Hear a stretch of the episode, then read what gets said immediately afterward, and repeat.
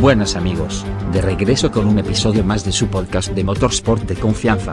Llegamos con un invitado que ya habíamos anticipado desde la semana pasada, y es, nada más y nada menos que Diego Mejía, reportero y comentarista de Fórmula 1 en Fox Sports. Tuvimos el placer de platicar un rato acerca del reciente Gran Premio de Azerbaiyán, los pilotos y equipos de la parrilla, así como la posible evolución de algunos otros. Después de esta pequeña intro, a por el resumen. Empezábamos el viernes calientito, con Checo y Charles liderando las prácticas 1 y 2 respectivamente.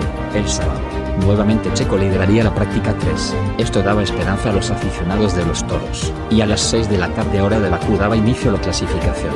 En Q1 Stroll se pegaba en el muro, y aunque no lo dejó fuera, un minuto después, se pegaba en la curva 3, así como lo escuchan. Un minuto después, eres grande Stroll. Así caía la primera y única bandera roja de toda la quali. Quienes se quedaban eran Schumacher, Stroll, Latifi, Albon y Magnussen.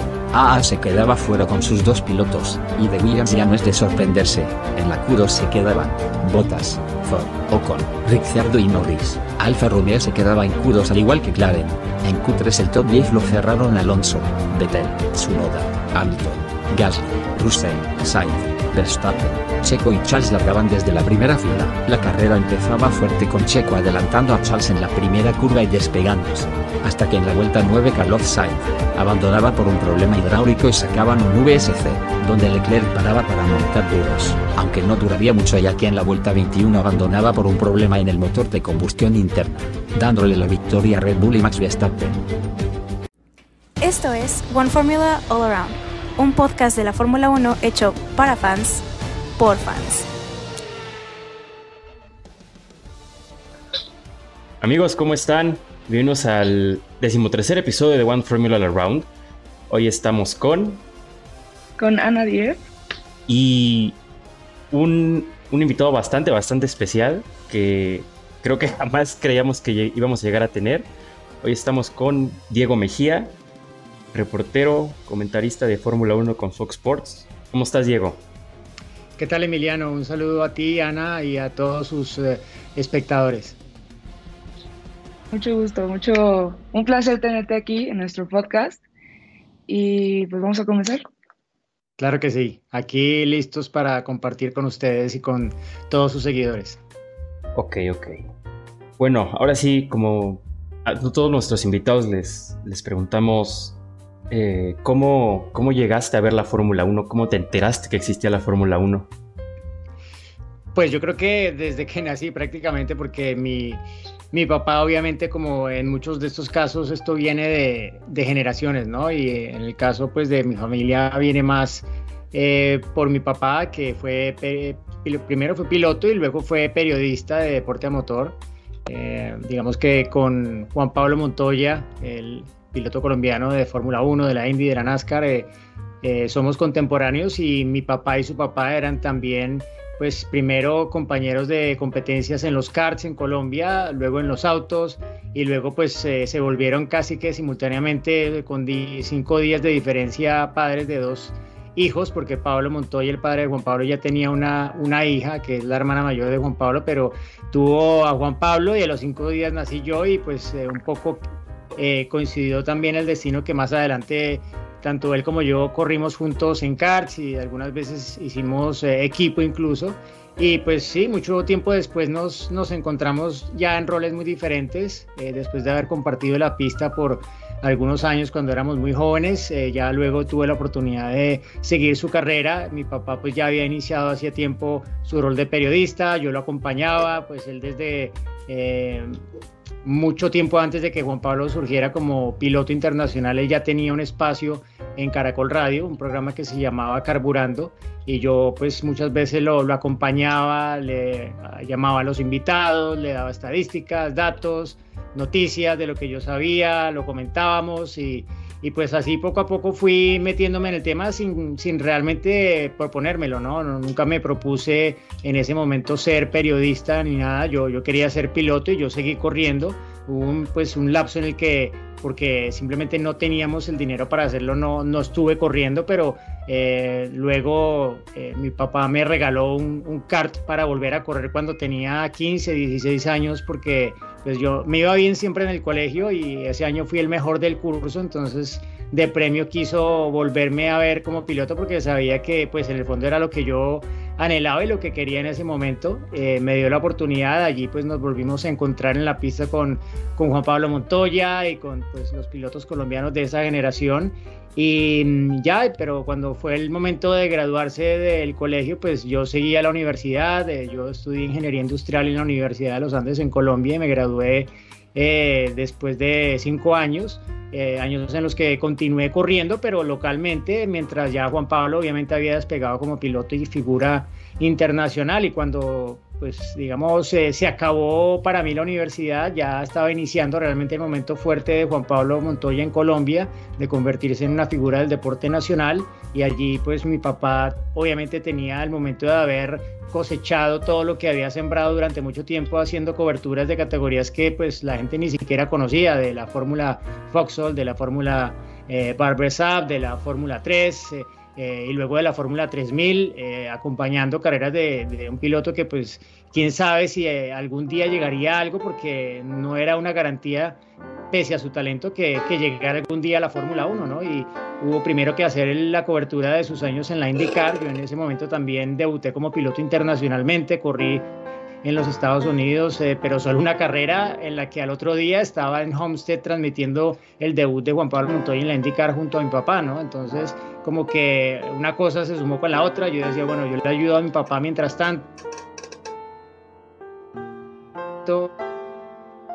sigo algo para seguir corriendo, pero poco a poco se, se, fue yendo todo más hacia la parte periodística y digamos que ahí, ahí me quedé y ahí pues sigo todos estos años, eh, más por la pasión por el tema, eh, pero obviamente pues eh, aprendiendo todas las lecciones de mi padre y de los grandes profesionales con los que he tenido la oportunidad de trabajar en todos estos años.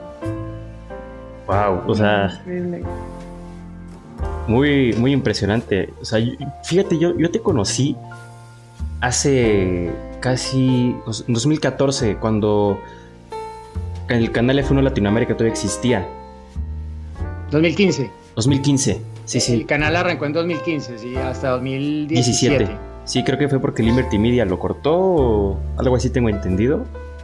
No, no, no, fue otros temas que pues la verdad ni, ni vale la pena comentar aquí, pero claro. no era porque no fuera bueno, porque creo que el nivel de audiencia que tenía era muy bueno, simplemente hubo otros temas más administrativos y de negocio que, que la calidad del producto, que yo creo que eso nunca estuvo en duda. No, créeme que no. O sea, muy, desde 2015 que vi las carreras ahí eran, eran muy buenas. Y pues, sí, hasta 2017 que fue cuando se separó. Y, pero la verdad sí, yo te conocí por, por el canal que tenían aquí en Latinoamérica. Pero Fíjate, tú, a mí me, me, resultó muy chistoso que, que después de 2019 salieras de las transmisiones de Fórmula 1 en, en, Fox Sports. Y apenas hace unos meses se, se anunció que volvías y dije, por fin. dije, no sé, hacía falta un poco más de ese, de ese carisma que tú tienes al, al, dar ciertos datos con las carreras y, y también la, la, complementación que haces junto con Fernando, con Chacho y con Juan es, es un equipo que da bastante buen espectáculo adicionándolo a lo que es la Fórmula 1. Sí, o sea, sí. la emoción en lo que lo, como lo comentan todo, también te ayuda, ¿no? Y te ayuda a conocer más del deporte. O sea, yo te conocí más por Giselle, por el podcast que tiene de Latinoamérica. Eh, porque también, yo te quería preguntarte, ¿qué cambios has visto en, por ejemplo, siento que Fórmula 1 y, o sea, tengo entendido que también eres comentarista del el mundo del motorsport, ¿no? O sea, no nada más Fórmula 1, NASCAR y todos estos deportes. Este, pero esa diferencia de que ya entran mujeres, o sea, ya entran mujeres a, a, a estos trabajos de comentarista, ingenieras. O sea, ¿tú has visto ese cambio en, en este momento? Bueno, eh, creo que con lo que te voy a decir te voy a responder esa pregunta ya y todo lo más que tengas al respecto fácilmente. Mi cuñada es Tatiana Calderón. Yo estoy casado con la hermana de Tatiana, entonces ya, ya te imaginarás lo que, lo que pienso un poco de todo el tema. Sí, sí, sí. No, pues sí, o sea, es impresionante también. Sí, obviamente pues he podido seguir la carrera de ella, yo eh, la conocí muy chiquita cuando corría en, en los karts y, y, he visto todo su crecimiento, obviamente pues los retos a los que se enfrenta hoy en día pues son muy muy grandes en todo sentido, pero pues ella sigue allí y pues está haciendo algo que pienso que va más allá de, de, los resultados deportivos, ¿no? Y que creo que pues trasciende a otro tipo de, de entornos que, que, van más allá de, ver una carrera de autos, ¿no? Y creo que pues un poco lo que ella vive, lo que comparte en sus redes, lo que comparte la gente que la conoce también en las carreras, pues muestra un poco ese lado, ¿no? Y, pues es una piloto colombiana que ha tenido la oportunidad de, estar en donde muy pocas, ¿no? Y esto pues eh, gracias a, que también en alguna medida se la ha jugado porque, porque muchas de las cosas que ha hecho probablemente no, no es fácil explicar todas las complicaciones, todas las dificultades y todo lo que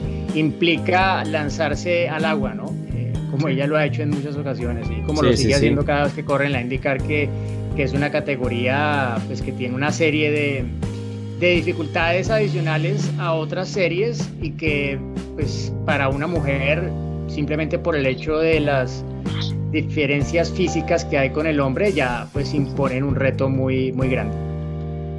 Sí, fíjate que igual hace unos meses lo hablaba con, otras invitadas que teníamos, que muchas veces, bueno, creo que el mayor ejemplo que tenemos es actual en que está un poquito más cerca de Fórmula 1, es Jamie Chadwick.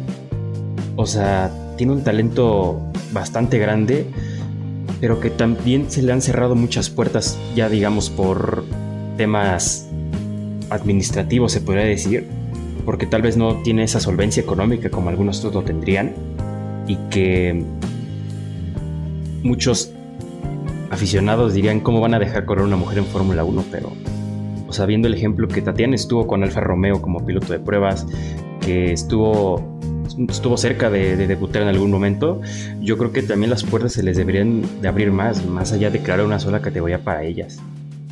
Sí, bueno, lo, lo de Jamie Chadwick, yo creo que que pues eh, tiene que ver también un poco con el proyecto este de la W Series, que pues por ejemplo Tatiana no es, no es una, digámoslo, seguidora del campeonato, ¿no? no ella pues no ha corrido allí simplemente porque no comulga con la filosofía de tener un campeonato aparte para las mujeres, ¿no?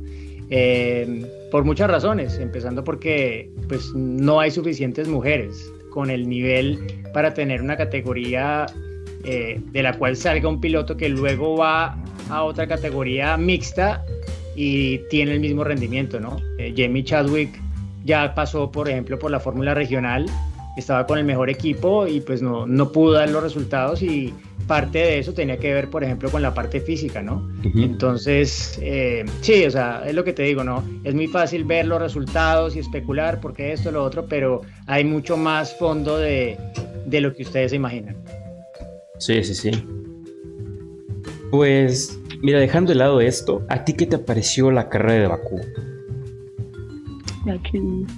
Pues no, fue una carrera un poco menos caótica de lo que todos nos imaginábamos que iba a ser por la tradición que tiene Bakú de traer siempre carreras con sorpresas, eh, con, bueno, ya seis ganadores diferentes en seis ediciones diferentes de la Fórmula 1 allí pero que esta vez no, no, tuvo tantos accidentes. De hecho, pues los únicos pilotos que le pegaron al muro en algún momento del fin de semana fueron los dos de Aston Martin. De resto, pues se, se mantuvieron dentro de los límites de la pista casi todo el tiempo y no hubo realmente pues ninguna situación así eh, del nivel de lo que pasó en años anteriores, que siempre hubo un incidente que como que marcaba la carrera, ¿no? Esta vez, esta vez no, pero fue pues un bonito duelo hasta donde se pudo entre los dos pilotos de, de Red Bull y Max eh, y perdón y Charles Leclerc. Eh, creo que cuando se retiró Charles Leclerc ya básicamente la carrera se acabó.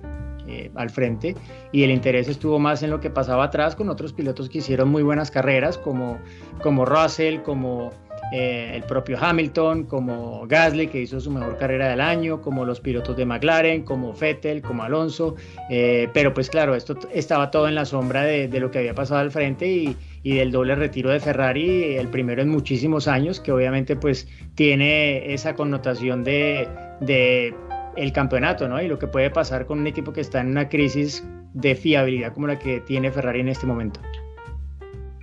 Sí, yo creo que las primeras 20 vueltas fueron las que dieron el mayor espectáculo de la carrera y ahí yo creo que se fue apagando un poquito, poquito a poco.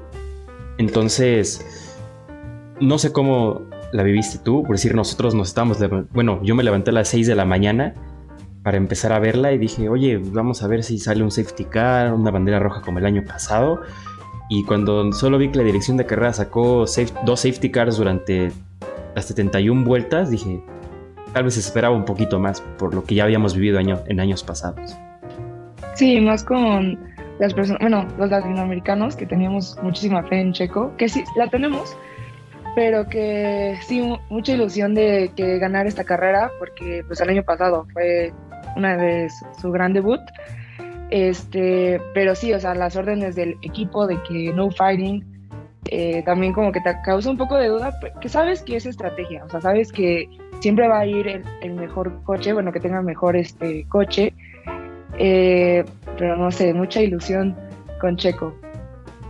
Sí, no, yo creo que al final, pues, eh, entre los pilotos de Red Bull eh, se dirimió el triunfo en la primera parte de la carrera. Eh, creo que pues Verstappen hizo un mejor trabajo este fin de semana en la carrera. Antes no, antes Chico fue el mejor en las prácticas libres, en la clasificación, pero en la carrera ya las cosas cambiaron un poco y pues obvio, ¿no? Es que no se nos puede olvidar por más ilusión que haga un triunfo en Mónaco eh, por delante de Verstappen que, el compañero es el campeón del mundo, ¿no? Entonces es, es, un piloto muy bueno, es un piloto fuera de serie, de lo mejor que ha habido en la Fórmula 1 en muchísimos años.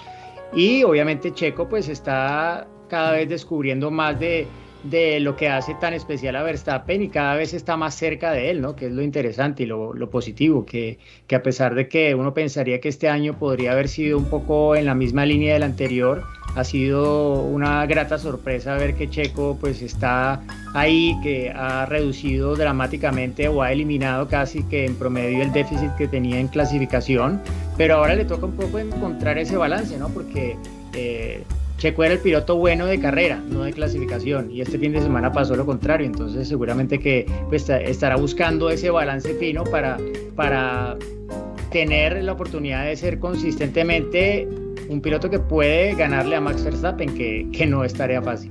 No, no, no. Yo creo que lo hemos visto con todos los compañeros de equipo que ha tenido.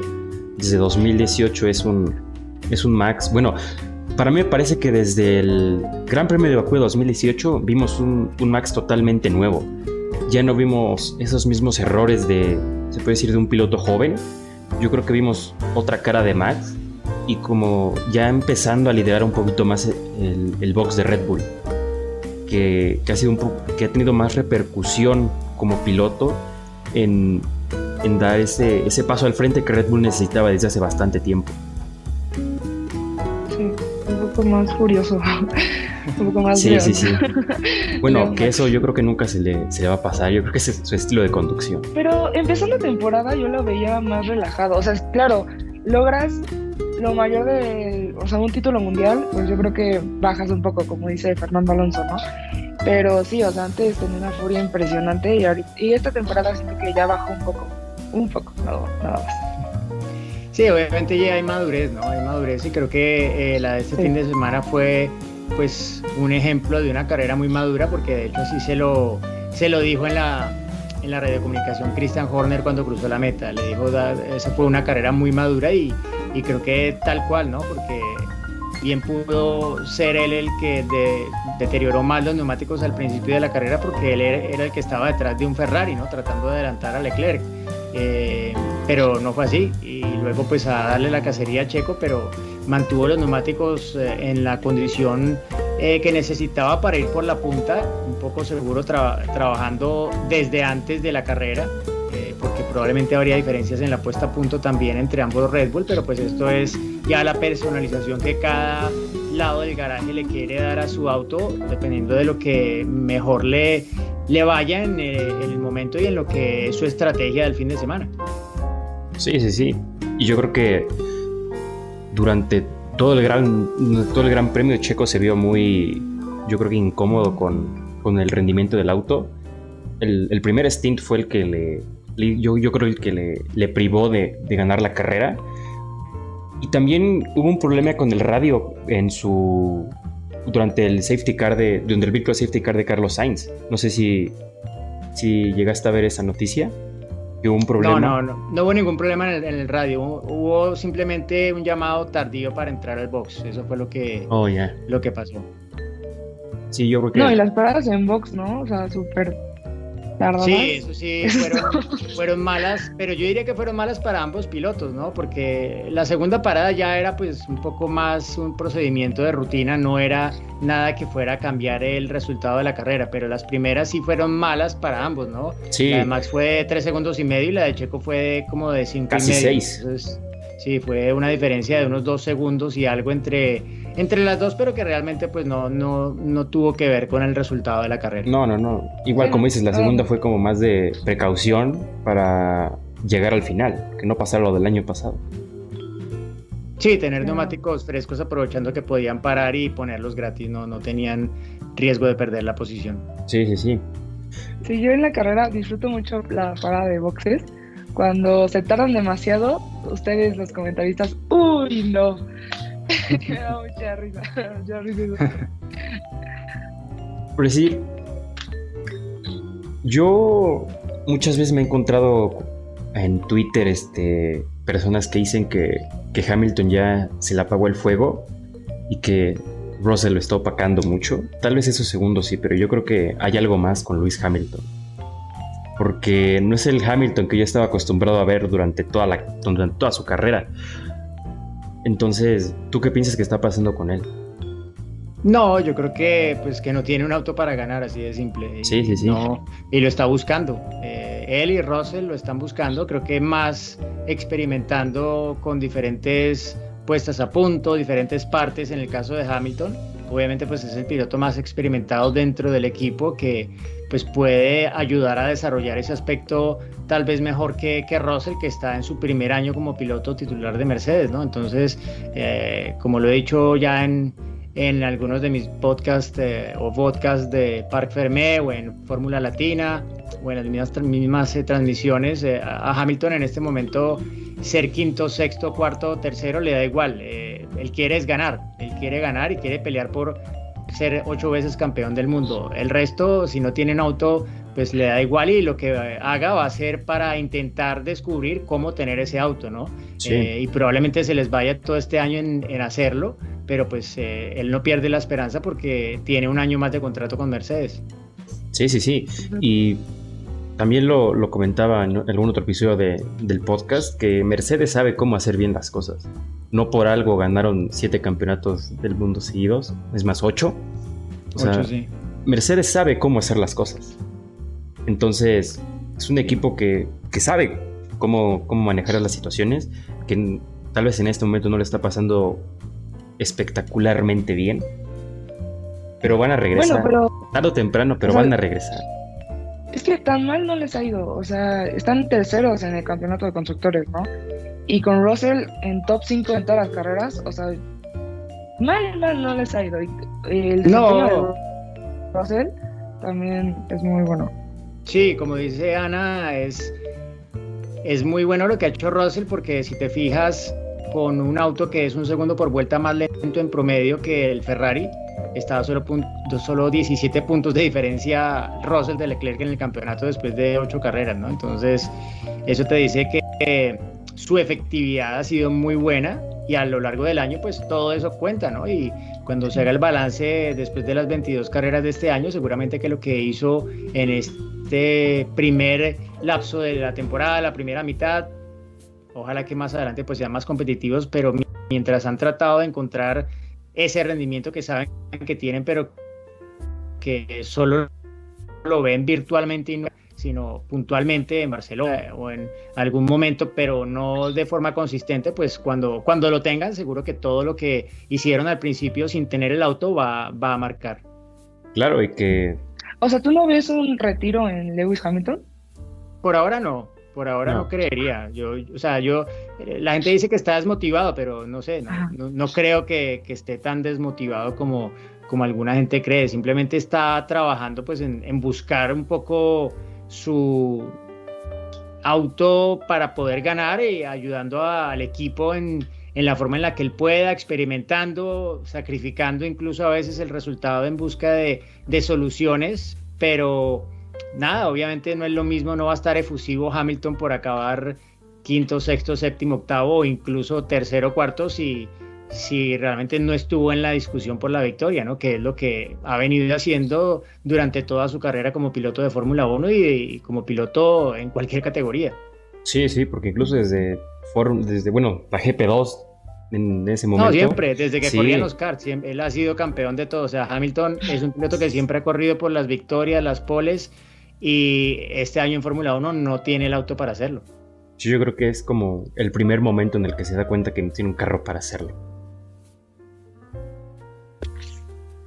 Tremendo. Sí, sí, sí. Pues algo más, chicos. yo te quiero preguntar, eh, ¿cómo fue eh, la primera vez que comentaste una carrera? ¿Cómo te sentiste? O sea, ¿qué fue el sentimiento que transmitiste? La primera vez que transmití una carrera fue una carrera de la Fórmula 3000, que es hoy en día la Fórmula 2, de Juan Pablo Montoya en Austria, en el que ahora es el Red Bull Ring. Él ganó esa carrera y yo pues la estaba transmitiendo desde la sala de prensa para Colombia por un teléfono celular. Eh, eso fue en 1997. Eh,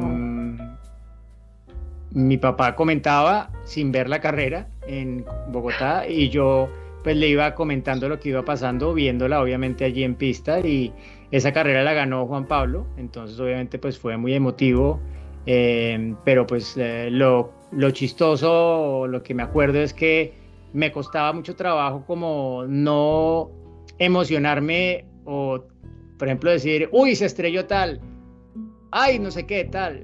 Entonces como que después me lo dijeron y me, me, reí mucho por, por eso, ¿no? Porque realmente pues yo no la estaba haciendo como periodista, sino más como en ese momento eh, un poco como aficionado y como alguien que estaba allí viendo la carrera, pero no era en ese momento ni periodista ni estaba pensando en serlo, entonces no, no estaba metido en ese rol ni mucho menos, ¿no? Entonces pues simplemente iba contando lo que veía, los tiempos, eh, lo que había hablado con, con, él antes de la carrera y, y ya, pero no siendo pues conscientemente eh, un periodista, ni mucho menos.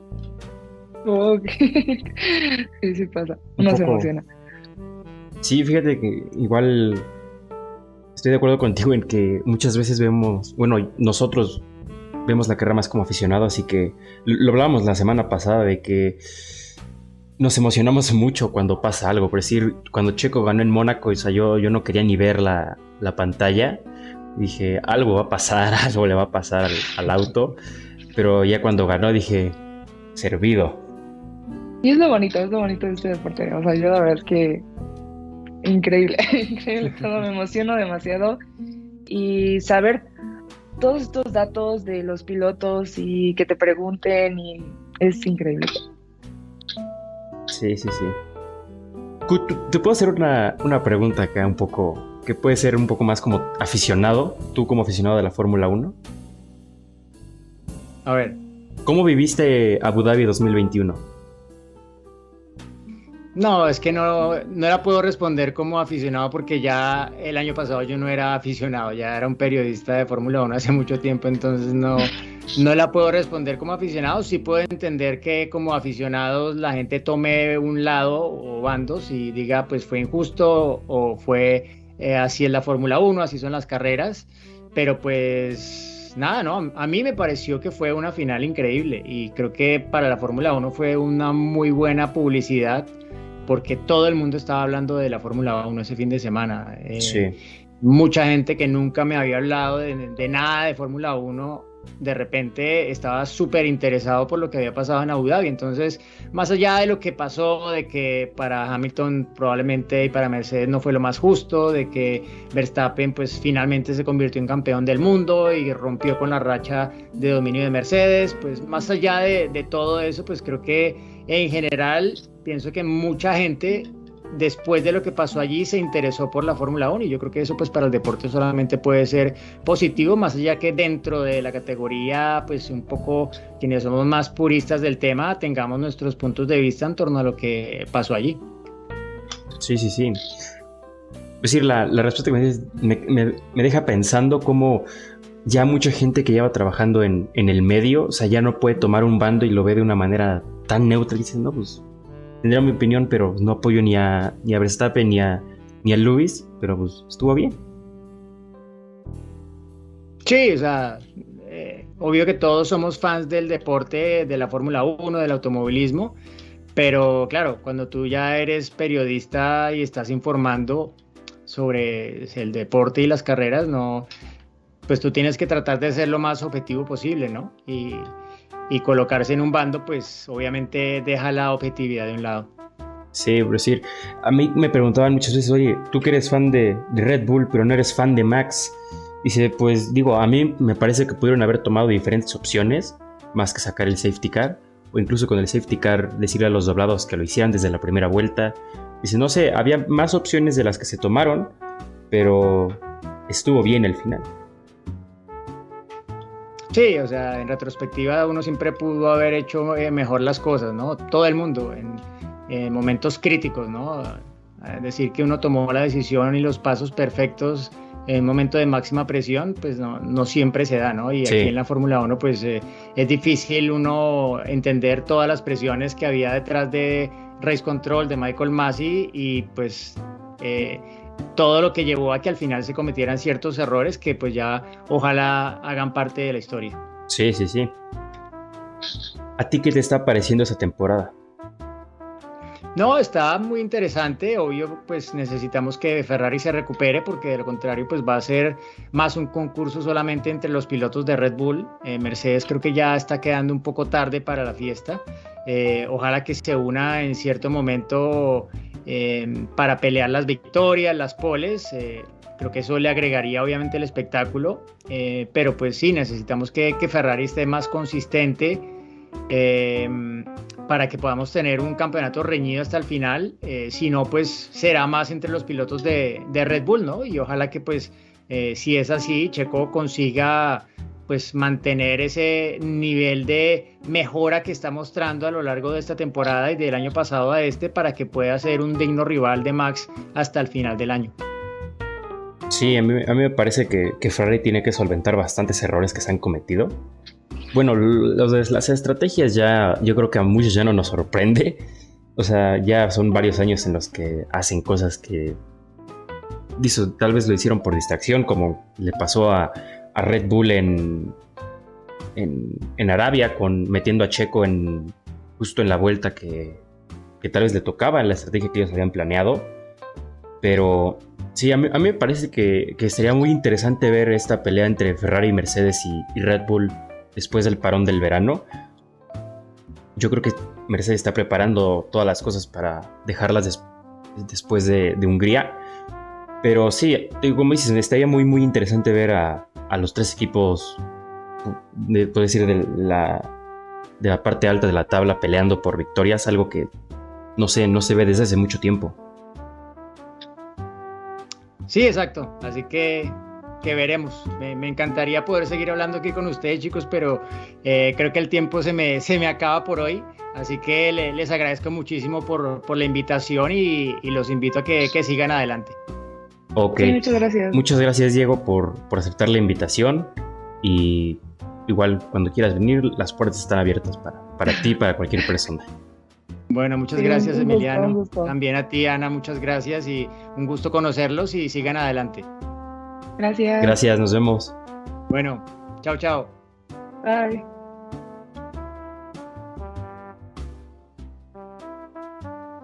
Pues este fue el episodio de hoy. La verdad es que estuvo increíble, una plática sorprendida, o sea, sigo con la emoción. Eh, pero sí, o sea, puntos muy importantes, puntos de la carrera, opiniones, y espero que les haya gustado mucho, porque a nosotros nos encantó. Y amigos, este fue nuestro decimotercer episodio de One Formula Around, produciendo por Layer Racing. Ya lo dijo Ana, estamos muy emocionados por lo que acaba de pasar. Entonces, aunque fue uno de los episodios más cortos que hemos tenido, creo que fue muy bueno. O sea, repasamos bastante información. Pues, eso es todo. Nos vemos. Adiós. Bye. Este episodio fue patrocinado por Layout Racing.